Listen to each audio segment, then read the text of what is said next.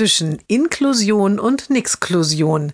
Jeden Montag eine neue Geschichte im Blog von Kirsten mal zwei. Heute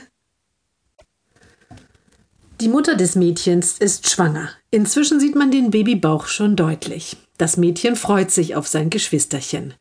Heute haben sie sich mit einer Freundin aus dem inklusiven Kindergarten verabredet, deren Tochter im Rollstuhl sitzt. Sie wollen gemeinsam ins Schwimmbad gehen. Auf dem Weg dorthin möchte die Bekannte noch schnell etwas in einem Laden abholen. Doch der Eingang hat eine hohe Stufe. Keine Chance, dort mit dem Rollstuhl reinzukommen.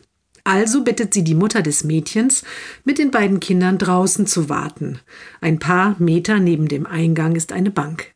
Die Mutter setzt sich dort in den Schatten und legt die Hand auf ihren Bauch. Ihre Tochter blättert in einem Buch und brabbelt dabei vor sich hin.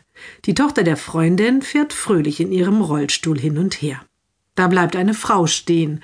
Sie schaut auf die Kinder und dann die Mutter intensiv an.